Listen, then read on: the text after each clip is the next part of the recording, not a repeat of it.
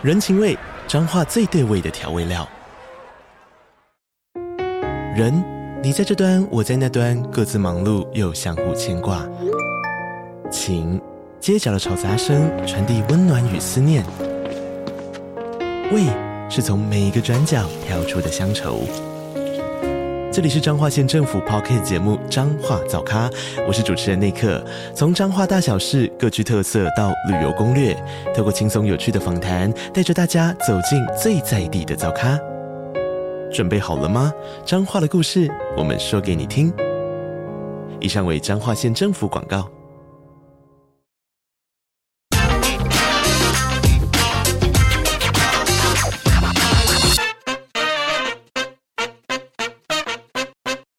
大家好，欢迎收听《听经济》，我是这集的编辑室 On Air 主持人，数位制作人王玉伦。今天欢迎大家来收听我们企业家二代的接班故事。那我们这次的专题题目叫做“继承者们”。今天非常高兴邀请到普生总经理啊、林孟德林先生来接受我们的访问啊、欢迎 Frank 来跟大家打个招呼。主持人、呃各位观众，大家好。好的，那我们今天呢，呃，很高兴，因为普生是一个生技公司，而且是非常历史悠久的公司。然后，呃，这次我们的议题虽然是二代接班，那我们还是希望说，呃，Frank 可以先跟我们的听众观众能够介绍一下普生是怎么样的一家公司。好的，普生是一九八四年创立的，当初是由行政院成立的。呃，李国鼎李先生，他当时蛮有愿景的，他认为普呃台湾必须要有一个生技公司做检测方面的。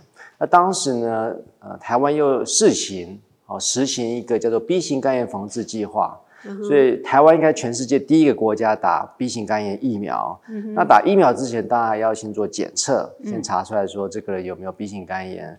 所以当初就设了两家公司，一个就是普生，哦，专门是做检测的。嗯、所以我们第一个产品就是 B 肝，那后续就是以肝的宗旨为下去走，因为毕竟是国病，所以我们就开发一系列的啊 A 肝、B 肝、C 肝、D 肝、E 肝一系列，哦、对。所以我们是以检测为主。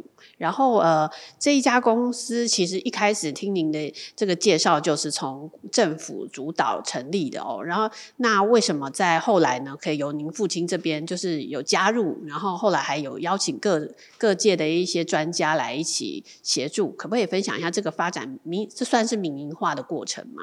呃，对，是的。其实这中间，因为当初我们的 founder 创始人其实从国外一个要生技公司叫雅培。哦，然后他从那边印把这个技术，应该说自己开发的技术到普到回到台湾来，那、嗯、这个是国外人才。嗯、那台湾当设计公司，当然引进呃比较高科分子的这些人才。然后他进来之后呢，这个雅培发现说这个这个人跑到台湾来，然后就政府支持的公司，所以他们就直接告了这家公司，告普生。哦，所以当初是这个美商雅培告普生。嗯，那因为告这个。这个阶段其实蛮漫长的。那当初因为我父亲跟这个我们交之前叫交通银行，嗯，有一些呃来往。那交通银行就希望说我父亲可不可以以管理的角度，或是以一个呃可以带领公司往前进的角度啊、呃，把这个这个我们叫这个 low suit，嗯，好把它解决掉。啊，然后父亲当然因为那时候跟教育关系非常好，就接了这份工作，嗯、然后也如期的把这个漏数给完成，然后持续就往下民营化，把股份开始就变成一些、嗯、呃比较是民营的股份。啊、呃，我可以。确认一下，是说就是父亲可能除了协助后续这个诉讼的处理之外，也有就是变成是其中一个大股东，是这样子。没错。哦，那呃，这个生技公司其实它这样的背景哦，就跟台湾的这个健康、国民健康很有关系。那从生物制剂啊，然后检验试剂啊，到最近的这个 COVID-19，其实也普生也是有一个扮演很重要的角色，就是这个哦，我们那个 PCR 的检测剂。那相信大家都有用过啦。那我想问的是说，就是呃，大概这个公司的营运呢，呃，在什么时间、什么阶段呢？他父亲有在就是跟您提到说，哎，请你加入这个公司。那您之前又是什么样的一个呃专业背景呢？嗯嗯，我大概是十年前回到台湾的。那十年前我在都在国外啊。那我小学毕业期就移民到加拿大去，对吧？然后大学就在美国，呃，大学叫 Purdue 大学，普鲁大学，嗯，然后专门是学电机方面的，然后硕士就是做 MBA，然后管理方面的。嗯、其实在这过程，我们在外面工作，从学校到工作大概有十八年。嗯、那父亲其实那时候并没有明确说，我一定要回来去做接班这个动作，哦、他只是说，哎，生物科技这个对人上面，呃，跟人体上面有非常好的一个互动，那。嗯早期是半导体，那后续跟人有相关的会越来越多。他问我看看有没有兴趣去做更了解。嗯，当初也不懂什么叫生物科技这四个字，只不过那时候在戏谷，戏谷的时候就开始找寻一些啊相关产业去了解。嗯，那这部分呢，我们就先从药物方面去参加一些协会，嗯，然后觉得蛮有趣的，然后就开始呃跟父亲多讨论这方面议题。然后后来就回台湾来来做这个学习，哦、来这个普生来学习，对。所以说是大概二零一三年的时候回台湾的，对，二零一三年。然后在此之前，在美国、加拿大待了十八年。对，哦，那从这个就是父亲在那时候在跟您学，您讨论，比方说在学期间学电机，然后先学 MBA，跟呃公司家家庭的这个管理企业，那时候有提到任何的一些建议，说，哎，希望跟这方面有关吗？还是说完全过去都没有提到？他第一个还是以我兴趣为主，他认为，因为父亲毕竟之前的公司是呃在国外呃做生意做一段时间，他认为兴趣是最重要的。要是逼迫着一个人做事情，其实比较不会漫长。嗯，所以他就是说，可以刚才提到，多多跟我聊一下什么叫生物科技。那生物科技领域又很广，比如说你有检测的，那有做药物的，那检测又分一大堆不同的产品。嗯，那时候。我的出发点是先从机器方面了解，毕竟我的早期出身是做电机方面的。然后我的了解是自动化机器在过去十年、二十年，其实我看得到一点往上升。嗯，因为毕竟大家知道说人为因素啊会越来越多，所以希望用机器自动化是最好。嗯，所以从那个切入点我开始更了解什么叫生物科技，什么叫检测。嗯，那到后面他才开始，那我更了解普生是做什么的。嗯，所以一开始我进来的时候，其实先从所谓的呃。新，我们我们 create 一个新的那个呃 BU business unit，啊、就是在新产业，嗯、啊，新产业意思就是说呢，让我发挥看看普生除了旧有的产业以外，有没有新的项目可以去做，嗯、不管是 R&D 的部分，或是跟外面合作，嗯，所以开始进来我就在外面到处去了解，然后内部呢就是每一个部门去待，啊，从 R&D 啊，从抽血，嗯、呃，让别人抽我血啦，然后我开始做实验，啊，做个排配啊之类的。然后到我所谓的呃品质部分 QAQC，然后还有财务，哦，然后当然还有 RD，然后当行销销售这块。哦，那其实这样父亲的安排其实是还蛮有规划的，让你可以。就是等于是在公司的各部门都走了一遍。那二零一三年的时候回台湾，其实我看普生好像在二零一四年的时候就宣布要做这个新药方面的研究，是不是这个也是您主导的一个案子？呃，对，当时那时候在呃这家公司，我们是跟一家公司加拿大公司合作，哦，叫 Pageant Life Science。嗯、那 Pageant Life Science 它是有个新药，那时候已经完成呃二期美国二期结束，Phase Two B。它针对口腔溃烂，嗯，好的一个用途去做临床，嗯，然后二期做完其实效果非常好。那那时候刚好我也在美国嘛，所以那时候就开始有一些接洽，去了解这家公司啊，在新药方面可以做呃下一步的动作是什么。所以你说没错，从那时候开始接洽更多新药这块。那父亲为什么要做这块？是因为他做检测已经过去二三十年了，他发现一个重点。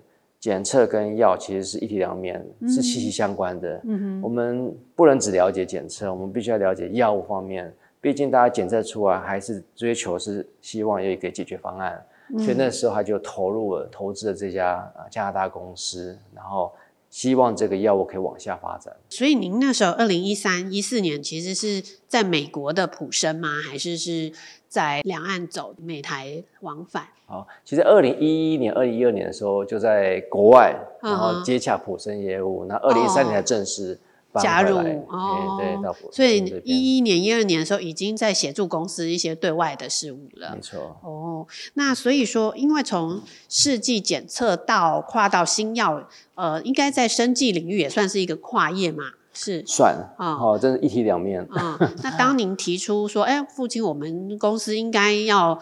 布局新药开发，那我有一些看到不错的合作对象，这些时候父亲那时候是。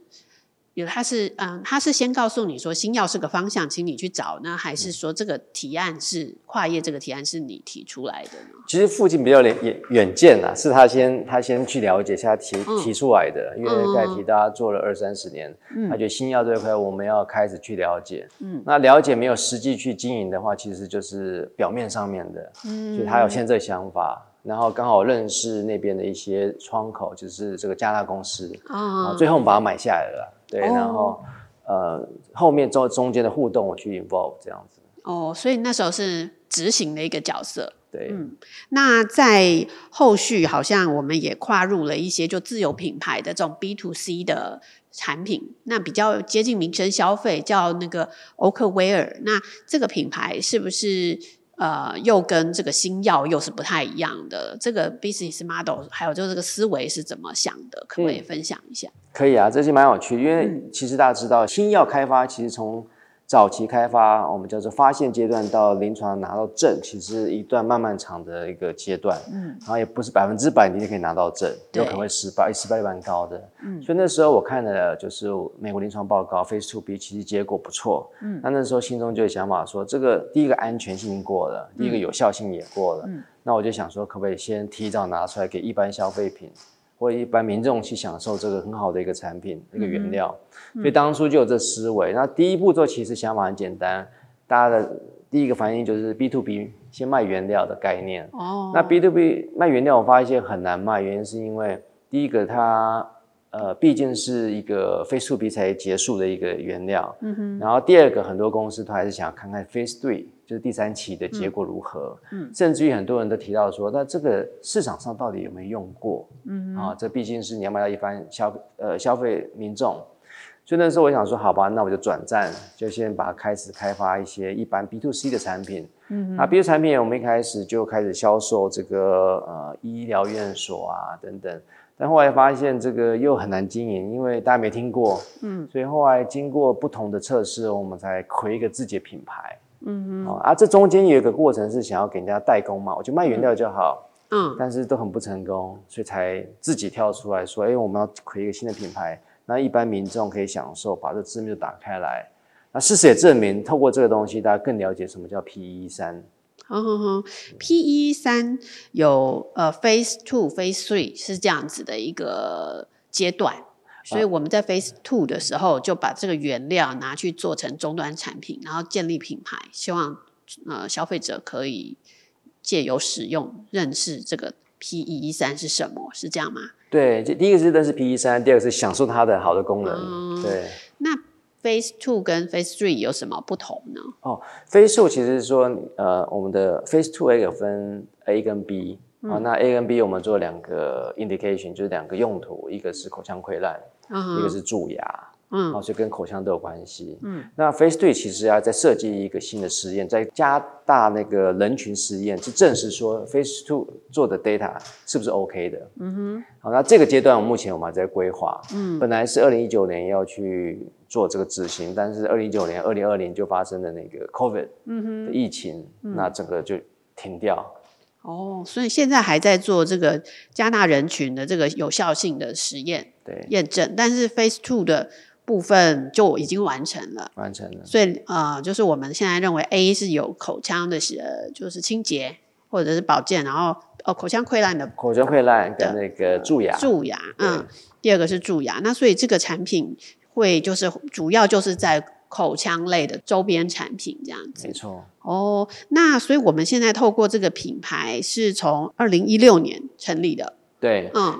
这个品牌应该是二零一七年左右。哦，那之前我们有创另外一个品牌，我们本来有分 啊，我好像有看到。对，一个叫 Mr. Mrs. O 跟那个凯利斯朵，嗯，然后一个本来是想要做女性产品，一个分口腔产品区隔开来。嗯，那因为。我可能刚才没有提到，PE 三最大特别是针对这个白色念珠菌、口腔念珠菌，嗯，比如说抑菌功能，哦，才导致说才可以治疗牙周病。嗯，因为一个病来源其实跟细菌有非常好的关系，嗯，非常大的关系，就好菌跟坏菌没办法和平相处，嗯，那基于那个概念之后，当初本来想分开来，但后来发现这个新创公司要同时经营两个品牌是非常辛苦的，嗯，所以才统一把它做一个叫 OK 欧克维尔。哦，所以是两个品牌现在整合成一个。对。那从这个一五年到一一七年，这品牌的一个实验。对于生技公司来说，因为我们台湾其实蛮多生技公司，但是有自己终端品牌的不多嘛。嗯、那、呃、不晓得您自己在主导做这个品牌的时候，父亲对于哎我们普生也要做品牌这件事情有什么一些看法吗？有一些讨论交换意见吗？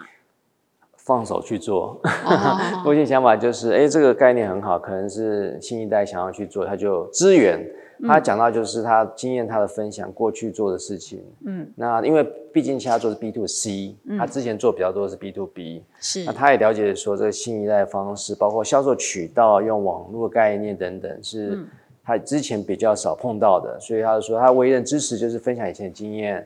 那现在跟资源，包括钱啊，嗯、那你尽量去能做就这样做。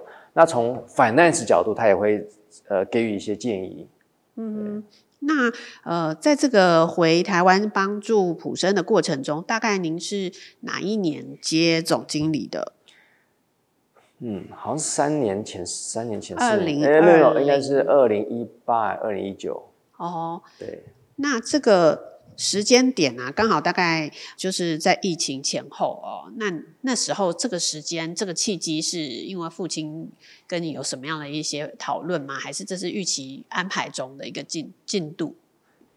其实是我主动跟董 跟我父亲讲说，我觉得可不可以我来做这个总经理位置啊？嗯、因为我那时候我们也有请过专业经理人，就之前的总经理是哦，那他就退休了。嗯哼，那退休有两任。然后都退休，那我想说，那是不是因为每一次新任总经理进来，我们要重新啊，那了解整个普生业务跟未来发展，嗯、所以那时候七七点，我就跟我父亲提到说，可不可以就我来接这个总经理，嗯、然后直接看看以当初讨论的一些想法跟未来的呃方向，我直接做这个执行的动作。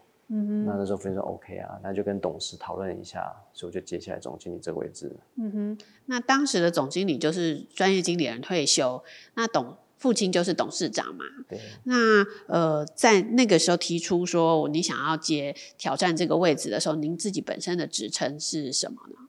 之前吗？对，呃、就在总哦，就是副总。对。那那时候是负责行销副总。哦。那这个接手的，等于是说，这是你勇于挑战吗？那你那个时候自己心里想的是什么呢？想要把普生发扬光大。嗯，那有你觉得会有哪一些具体的要达成的任务吗？呃，有，第一个就是对外，对外其实那时候我认为，其实我们要把国外的业务跟国外的一些呃外商做更多的密切合作。好，这第一个就是说，这中间有没有我们可以透过我们的实力，嗯，啊，帮他们开发更多一些检测产品。举例子好了，嗯、跟药商，啊，因为刚才提到检测跟药是一体两面，嗯哼，那这方面就需要很多跟对外方面的沟通。那第二个就是重新要检视啊，过去普生已有的经销商，是不是该去做一些有目标性的一些呃检视。意思就是说，呃，做不好的是不是开始要去做一个替换，嗯，然后建立一些一套的 KPI 系统。因为早期的普生其实，因为普生过去三三十年其实讲究的蛮多是呃家人感情。那这个当然我们还持续有这个这个关系，只不过对经销商也是这种模式，导致成。经销商做不好，我们也就觉得没关系，你下一年再继续努力。嗯，呃，那我们我的想法是，当然我们要保持我们原有的 DNA 是没错，但是这中间总是有一些空间可以找寻更好的契机点，或者更好的经销商可以更符合我们的理念。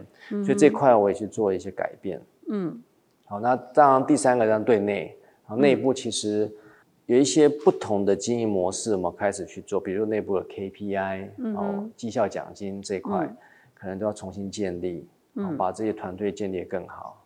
那也就是说，你是用这三个想法去说服董事会或者是父亲的这个认可，是这样子吗？对，嗯，但呃，我稍后会跟您再确认一下，是一八还一九年接？嗯、那因为我也觉得蛮特别，就是一接之后疫情就来了，那这个上任的过程其实就充满了惊喜啊、挑战啊，那您怎么去呃怎么去克服这些？OK，嗯。呃，应该应该是一八年了，我想应该是一八年。嗯、好，一八年对。那二零一九年是，所以二零一八年到二零一九年当然是跑国外比较多。就还提到这三点，嗯、第一点就是要跟异业合作。是。那二零一九年那是我记得没错，是呃十二月的时候，其实我还在哎十二月发生，我在国内，但是一月我就跑到国外去了。嗯哼。去杜拜，因为我每一年有一个展会在杜拜那边。嗯哼。那时候其实就蛮严，那边的人都蛮严谨的。哦，那那时候听到这个 COVID-19 的时候，第一件事，其实大家的第一个想法，其实都是觉得小事情，嗯，就像那个每一年的 flu 概念流流呃流感传染病一样。嗯、可是那时候我在国外，但是我看到国外的措施完全不一样，不一样程度是每个戴口罩，已经开始戴口罩，然后挡大陆过去的人，嗯、我觉得这好像跟过去。好像比较不一样，嗯、所以那时候马上我们就传信息回来跟内部讲说，啊不行，我们那个产品可能开始要马上开发，就是 COVID、嗯、第一个产品应该是 COVID PCR 产品，嗯、传回来，然后大家配合度很高，大家说好，嗯、虽然不知道什么状况，但是就去看一下，参考一下这个国际上面的一些呃内容，然后马上开发这新的产品，嗯、因为。国际会发表一些呃，我们叫序列，嗯，啊，产品链序列，嗯，呃，因为每个人做检测要要有共同的序列才知道要查什么东西，嗯，啊，这必须要是呃国家型发布出来的，所以美国发出来了，我们就去做，嗯哼，啊，去抢就是抢这个市场，大概这个第一个产品就这样出来，嗯，然后后续当然有开发所谓抗体啊，嗯、后续甚至于这个快筛，嗯，只不过唯一不一样是三十年来我们第一次有三班，哦。哦，这中间也是哇，大家开始学习，从来没有用过三班，那怎么做三班？嗯、其实我我也跳下来都，我们每一天哦工作到一两点，一直在那边做，哦，因为那个需求太大了，那这个总是人手方面来不及供应上去，所以我们每个都跳下来做到两三点，去做这所有的产品，然后出货等等。所以对我来讲，其实当时没想太多，当时就是又有需求，那有碰到这个时机点，那普生刚，嗯、我认为这是普生很好的时机，嗯，那趁着机会，大重点，那时候我，我想要重点就是透过这个把普生的品牌打出去，嗯，不管是国内跟国外，啊，这我觉得非常好的一个时机点。嗯，那因为现在是后疫情时代哦，那普生这一波的这个检测试剂也大家都有看到哦，原来都国国内有这么多的自有品牌的这个检验试剂厂商是可以做这些，临时有一些疫情状况的时候做产品出来的。那疫情后的话，你觉得对于您接总经理来说，这个已经也刚好就是迈入第五年，那您自己觉得说，那现在？到未来你会做一些什么改变？然后呃，做哪一些政策？然后这五年改变了你什么？嗯，这五年改变呢蛮多，应该有一个东西就是所谓的我们内部的一些开发流程的的 process 流程，嗯、哦，更可以更紧密、更快速，嗯但是要符合一定的相关的规范。这第一个，透过过去两三年改变的蛮多的。怎么一个产品以前是？可能要开发两年、一年、两年出来，现在可以缩短为可能六个月到八个月就可以出来。嗯哼，啊，那这是一个不一样的地方。那第二个当然是，呃，后疫情，大家讨论后疫情到底有哪一些产品，嗯，好，必须呃可以还是使用的。因为我其中一个挑战是疫情的时候，哇，整个普生上去，然后后疫情，哎，普生慢慢又回到正常。那大家问题就是，那普生的后来强项跟产品是什么？嗯，那因为我刚才提到，透过 COVID-19 这段时间，我们接触到很多国外的一些经销商跟一些我们叫 KOL，所以这部分我们其实那时候我们就想到说，疫情总是会有结束的时候，嗯哼，所以这段时间我们交流蛮多，所以我们现在开发一些新产品，包括嗯最新一代的一些呃肿瘤癌细胞检测机器跟试剂，嗯、就是应对到后疫情，呃我们发现一呃这个得到癌症的病患。或是可潜在的人群会越越多，嗯，因为 COVID-19 的关系，所以我们在过去四点五年，我们都没有放弃开发跟所谓商业化这个产品，嗯，那陆续可能一些小成果开始陆续就出来了。所以我们的发展现在是除了已有的常规性检测以外，嗯，我们也做一些新产品，包括早期的癌细胞呃检测，嗯啊，然后呃包括这个后续的癌细胞找到之后的配套措施，嗯啊，那这个大健康这些数据怎么多了起来？所以我们才跟那个富邦啊那个保险公司合作做这一块。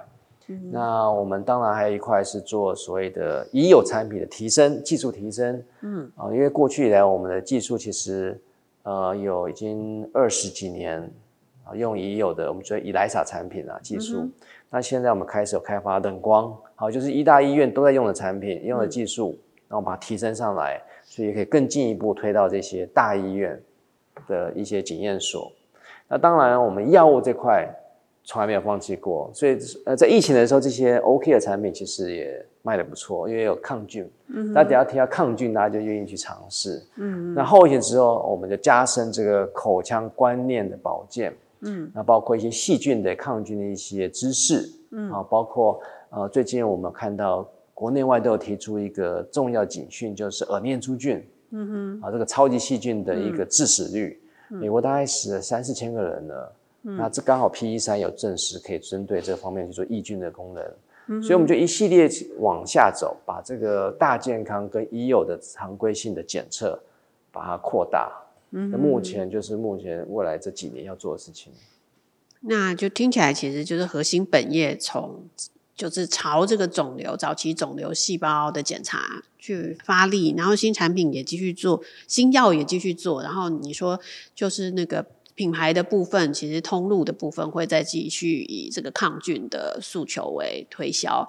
那可不可以分享一下说，这个特别好奇，就是新药跟品牌，就是 Oakaware 这边，我们会设立一些里程碑吗？或者是说可以分享，就是创立到现在大概有一个什么样的成绩吗？嗯，可以。呃，除了刚才提到我们不同品牌变成一个品牌之后，嗯，然后从开始推销大人的市场到小孩子母婴市场，这是我们第一个里程碑。嗯、因为早期我们推广大人的时候，其实是也是蛮煎蛮煎熬的。原因是因为大家不知道这品牌，嗯，然后要一个消费者拿出比较贵一点点的一个呃产品的那个钱的情况下，大家不愿意。所以我们找寻到母婴市场是我们非常可以切入的第一个，父母愿意付出，只要是好的产品，然后不要太过分，就价格方面可以接受的，他们都愿意付出。所以，我们现在推最多其实是母呃小孩子的，从一出来，包括他的清洁棒，包括他的漱口水，包括他的牙膏，包括他的喷剂等等，这种卖比较好。嗯、所以，这是第一个里程碑。那第二个里程碑当然是我们有一个策略伙伴，呃，叫做克丽缇娜。嗯哼。那克丽缇娜也是我们的主要投资者之一。那他的强项是在大陆那边，他自己也已经有应该今年快五五千个点。嗯啊，就是他们叫护肤店，嗯，那他也是希望透过这些他的行销模式，把这个口腔好的产品带到大陆去。就是第二个 milestone，、哦、我们就有、嗯、也有签约，然后也有开发一系列产品，嗯啊，这阵子他们也重新改包装啊，嗯、因为他们他们他们的坚持嘛，毕竟他们的品牌是比较高尚的，嗯，所以他们就往那边去推广。这是我们第二个里程碑，嗯、所以陆续这一两年就会看一些成果。那第三个里程碑应该是我们。除了 又回到正本，我们除了做这个呃欧克威的产品以外，我们也开发了检测试剂，针对口腔的细菌，啊、嗯呃，可以测出来说几支细菌针对牙周病跟细菌，嗯、它的数量，嗯，哦、呃、是增加还减少？啊、呃，意思就是使用产品之后，我可以让你了解，哎，你你觉得效果效果实际看得到，嗯、呃，而不是就自自己感觉。那这个技术也是用 PCR 方式做。哦，所以可以定量，好、所以这是另外一个 milestone。所以你也看到，我们产品除了一系列出来之后，我们还是回到一个 DNA 检测，怎么做资源。嗯哼，诶，那可以跟您问一下，克里提娜的这个股东，他是是普生的股东，还是是欧克威尔的股股东？呃，他是普生的。嗯、哼呃，欧克威尔是在我们在今年初 spin off 一家的普研，嗯，哦，股份有限公司。那目的很简单，就希望他专注在药物开发跟这个 OK 的品牌上面的发展。嗯哼哼。因为当初把它放在一起，其实大家很难看得出来他的成绩成成绩，对，因为毕竟都放在那个普生里面，嗯，所以我们慢慢一个就会把它 spin out 到不同的公司，哦，让他自己想人家想积木，然后他自己发扬光大。那呃，我们跟克丽缇娜的合作是去年吗？呃，其实二零一八、二零一九就有，但是因为疫情呢，他们就整个、嗯、他们在大陆那边也受一些影响，所以我们就比较停摆的动作。嗯哼，那普研这个生技的成立是您提议跟父亲提议的吗？还是是啊、呃，就是什么样的一个决定？谁决定？我、哦、就是跟父亲提出来的，就是说我觉得我们资源要、嗯、第一个要让我们的同事有一个归属感啊，因为。嗯通在普生里面，其实大家互相帮忙很多。嗯、那我觉得现在的状况是很多，我们要考虑到同事的想法，对不对？所以说你把它切出来，他们知道专注在什么上面，那他们出去讲的时候也知道说自己在卖什么样的东西。举例子好了，所以那时候就建议普呃董事长就父亲说，我们把 spin-out 出来，大家非常 focus，嗯，那亏损要自己承担嘛，这样才看到它的成果，啊，嗯、啊不能一直无穷的拿。母公司的资源，嗯，所以来做这件事情，嗯、那觉得很好，所以我们就设立了一个子公司。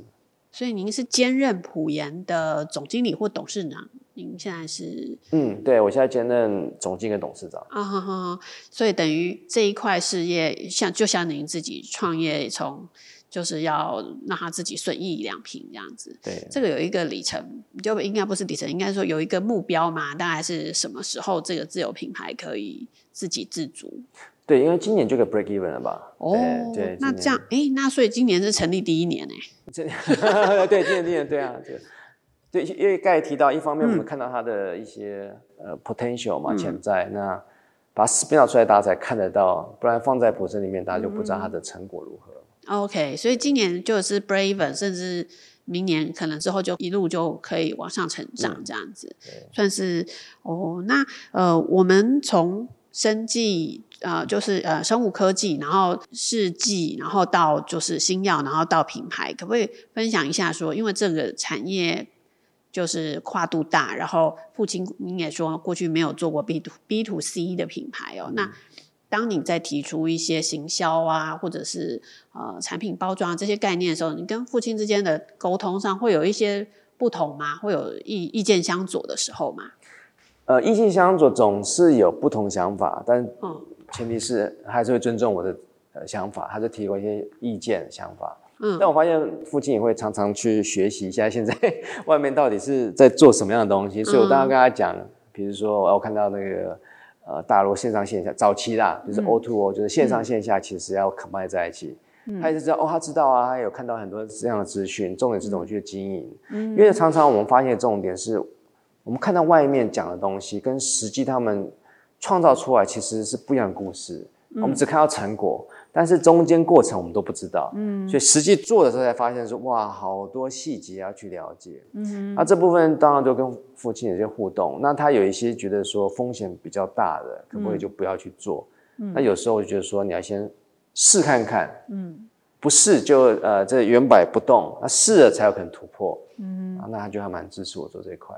所以你们是一路讨论，然后他可能不时提出一些他根据他经验，他觉得这边风险高啊，或者是这边会不会要注意什么地细节这样子。有时常讨论，那有时候也没有讨论。嗯、有时候很好有趣，有时候他也没讲什么，那他就很有趣，就是有时候事情出来，他自己会去配合我，就蛮有趣的地方。就是说，可不可以 举个故事例子？因为我这样好抽象。因为比如说举例子好，比如说我认为某一些。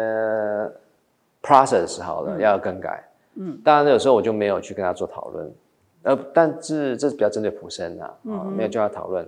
可是我就做了决定嘛，跟各部门做了决定，然后他上千层嘛上去，嗯、其实我都还没跟他讨论过，嗯、他就批下来了。嗯，那有一次我就问他说：“哎，奇怪，他都不想要了解这个为什么要做这个改变嘛？”嗯，他说他大概知道我想做什么样的事情，然后就批了。哦，所以有时候。我刚才提到，虽然有些东西会讨论，可是有时候我没有 一直跟他讨论，我就那按公司流程去走嘛，他就他就批下来。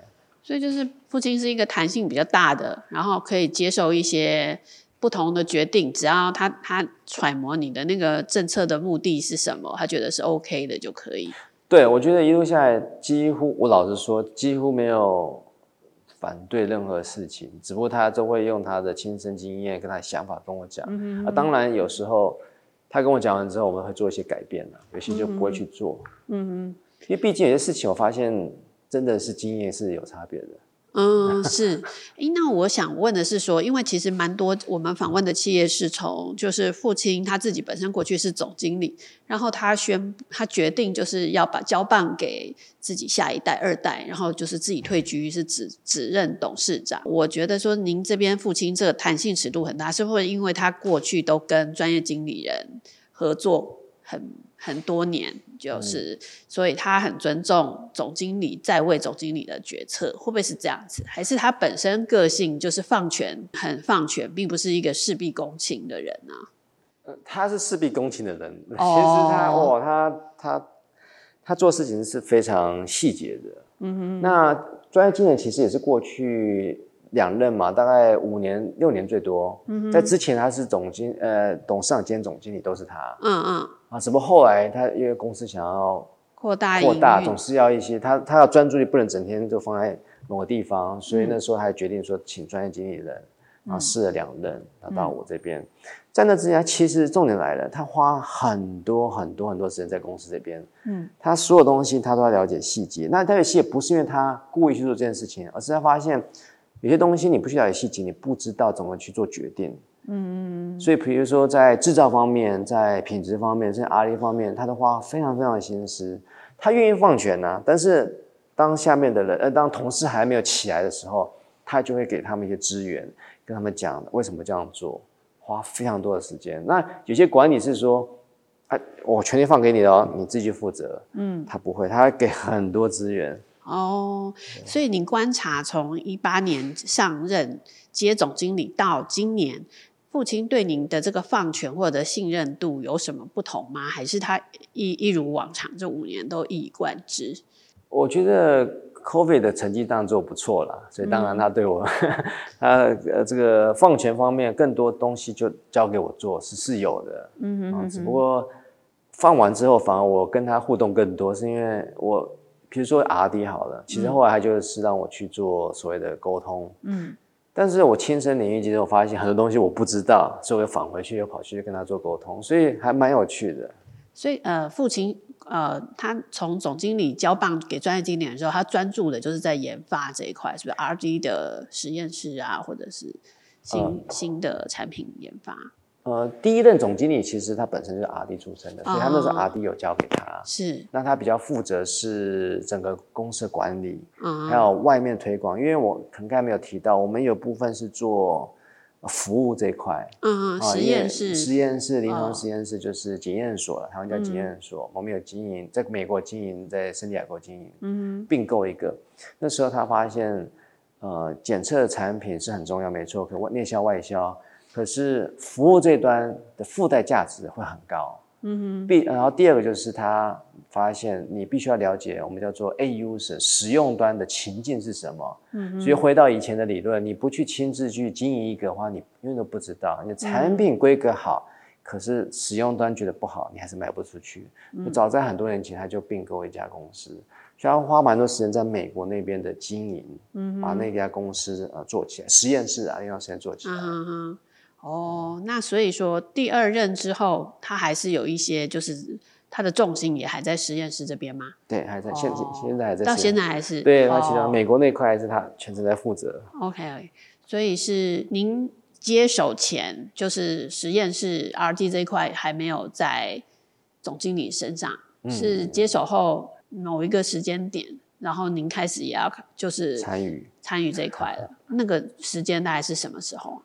哦，那也是后疫疫后吗？疫后，二零一九年，差不多也是二零一九年。哦，那没有，那疫情前呢？对啊，疫情前啊，疫情前，所以就是其实接手一年没多久，就是实验室研发这一块也都是交给你管理了。呃，都参与。哦，参与参与，对对对，虽然 R&D 挂他，但是实际是我在哦在做，所以哦了解了解，所以就是这一块，因为他他是生计背景的专家嘛，所以你就会多跟他请教这样子。嗯，对。哦，那您这个互动中，你觉得什么件？他曾经有跟你说过什么让你觉得印象很深的话，或者是做什么行动让你觉得说啊，这个公司真的大部分的决策权都交给你了，他很信任你呢？我觉得是是。他没有跟我讲什么才是重点。这个哦，就是我父亲年纪其实比较大，也蛮大的啦，哈，就是每年在增长嘛。那当然能接过来，早点接过来是最好。但是问题是，生机也该回到重点，不是想象中这么简单，不像半导体，因为里面牵扯到，比如说 R&D，嗯，R&D 你懂，它不准，你 QC 也要懂，嗯、对不对？还有证照，我们还没谈到证照，还有制造，嗯，这东西不是短短，我认为一两年、两三年就是可以完全，甚至十年来我还是继续在学习，嗯嗯嗯，所以这部分是他完全没有说，他我认为啦。虽然我没有直接跟他讨论这个说什么时候接棒这个事情，我认为他随时觉得让我接都 OK，只不过现在因为很多很多事情，他还可以，他认为还可以帮忙到我很多，所以他去做现在一些业务跟管理部分。嗯、所以我认为是不是他跟我讲了什么，是他什么都没有讲，针对接棒这件事情。哦、那我觉得我要更努力去做这一块。那因为您呃啊那个 MBA 跟就是电机。背景哦，你去摸这些的时候，会不会觉得有点慌慌怕怕？还是哦，不会啊，因为我在戏谷有创过业啦，所以早期、哦、也是在那个生技，呃，不是是创别的，OK，我是创不同的，所以一些过程我大概了解。嗯、所以我本身喜欢就是创业啊，这些学习啊，嗯、学新的东西，嗯，所以一开始进来啊，每天做实验，我都很高兴的。哦吼，但做到后面就觉得，嗯，我不要做了，就就太固定了 是不是？对，固定对，固定 SOP 就是一样，对对对。嗯，那那所以说就是呃，这个父父亲呃虽然没有说什么啦，但我想问的是说，那他没有给你压力，但是你自己觉得这个接班里头最大的压力会是什么呢？就是他没说，就最大压力。他没说什么，就是最，我觉得是最大压力啊，就是。因为我心中，十年前一开始，我刚才提到，我最想就把富森发扬光大，所以我自己本身本身的一个目标。嗯、那 COVID 当然是加速的目标，但是还没有达到我预期的目标。嗯、那我就很紧张啊，想办法说怎么样从管理方面跟同事的 teamwork 里面怎么样更密切合作，因为毕竟我发现营收是结果，但是没有团队的一个。集合力的话，或是团队的一个精神目标、共同目标的话，其实永远达不到的。嗯，所以这是后来我发现，花更多时间在这一块。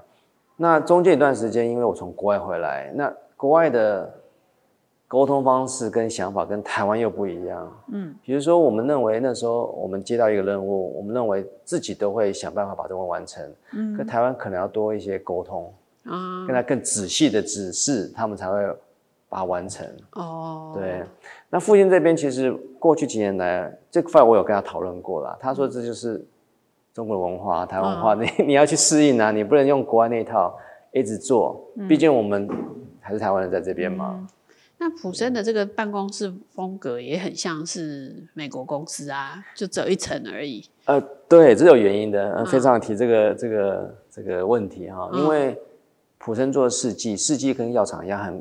就是实验室非常有严谨的规格，嗯，所以说你只要改变的时候，你要重新认证，嗯嗯，而且不是台湾哦，嗯、国外要来认证，嗯，所以早期怕动了它，我们就没有营收，所以到现在都不敢去动它，哦，所以就一层楼一直一层楼，哦，本来想加盖，但是又不行，是不是？不行的，因为我动到实验室就重新认证，哦、那这段时间六个月跑不掉，啊、哦，那我们就不敢动，嗯哼，那我们好像也有一个新厂要正在建。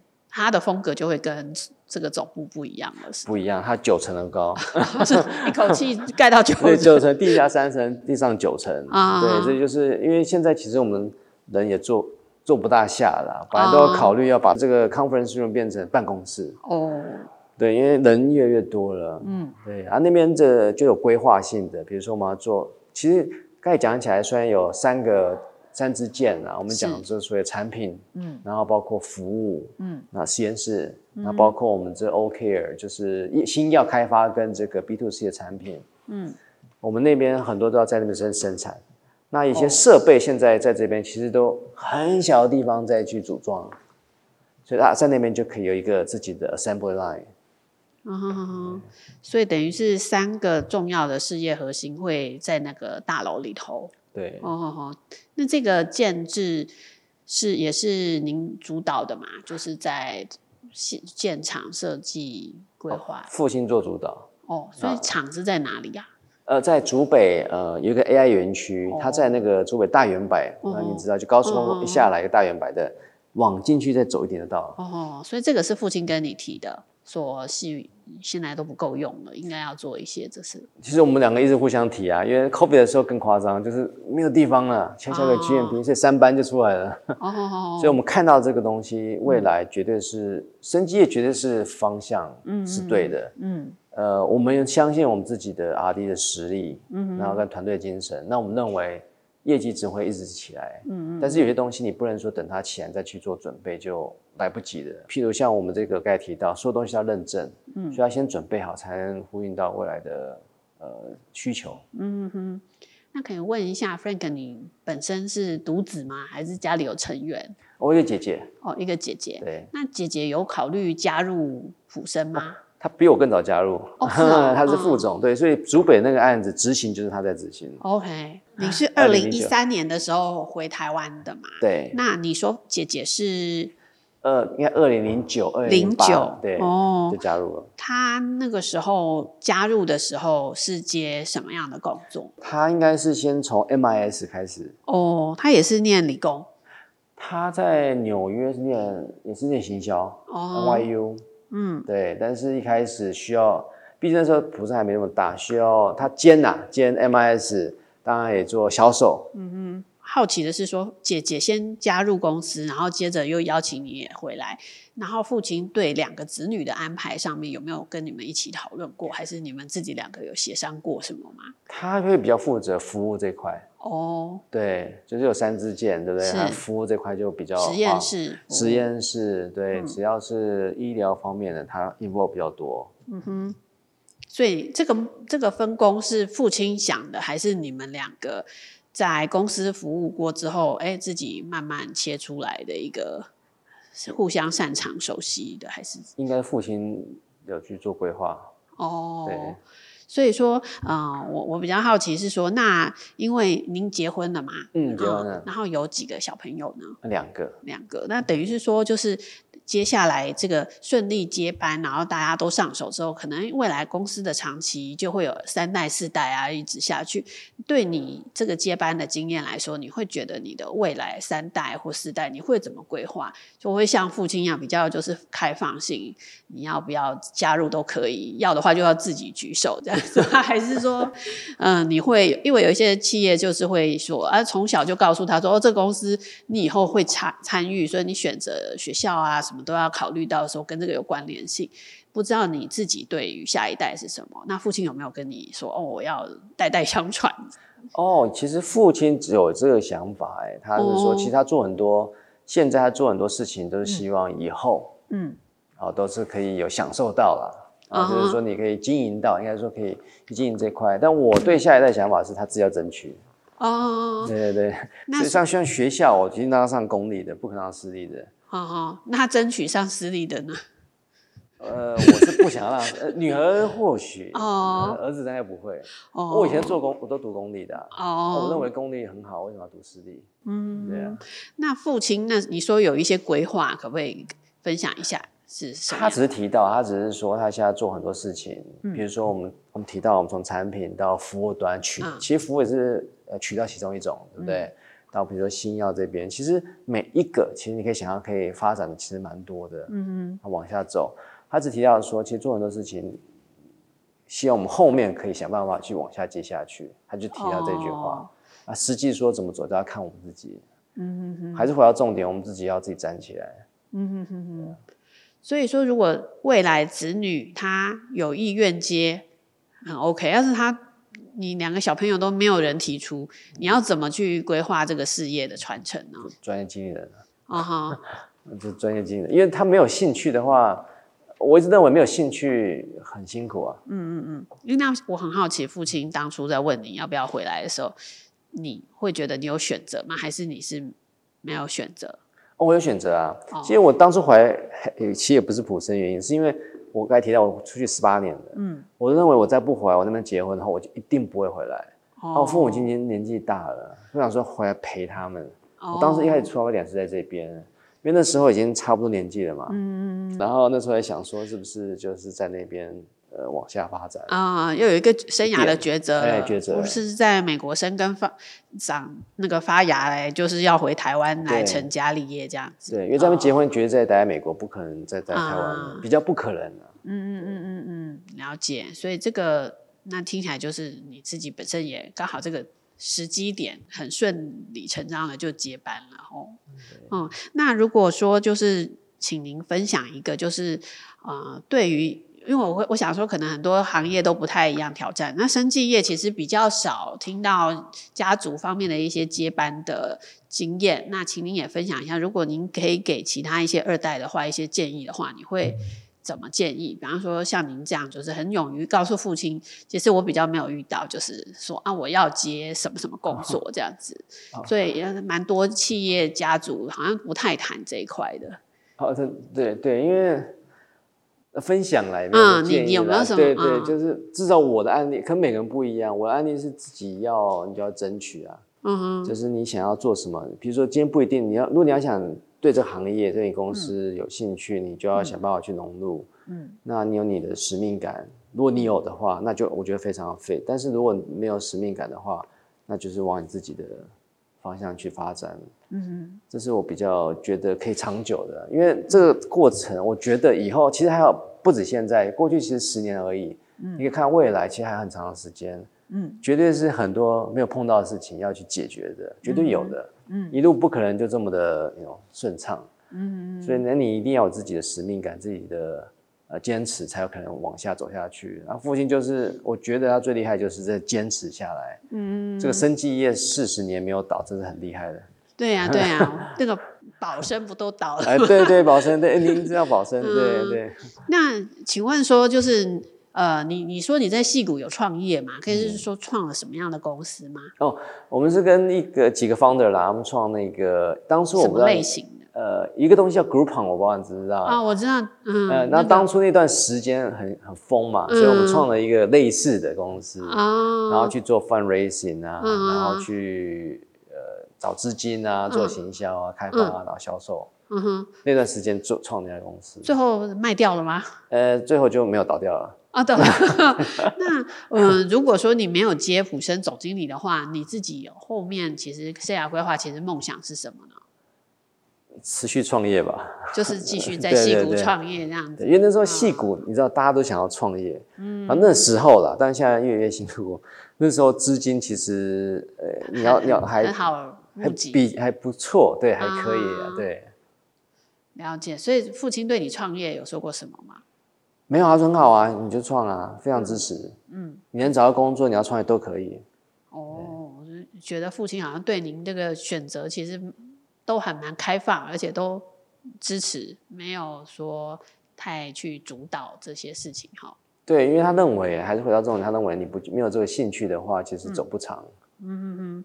那最后问一下，就是普生的未来发展，你刚刚一直有很多次提到说，其实你对普生有一些自己的想法跟目标。那除了您刚刚说那三个是上任之后你要做的调整，那长期普生要成为什么样子的公司？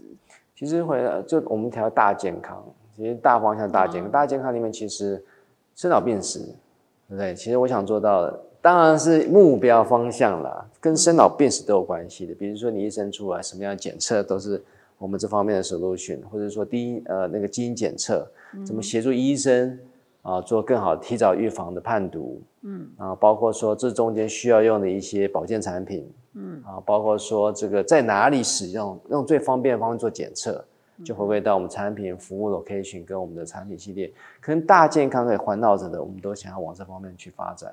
那这边这部分不是绝对不可能普生一家公司做，可能会跟不同企业做不同的 JV，嗯，好，就是合资也好，好，或者说跟异业合作，去把这个我们生态园呐做出来。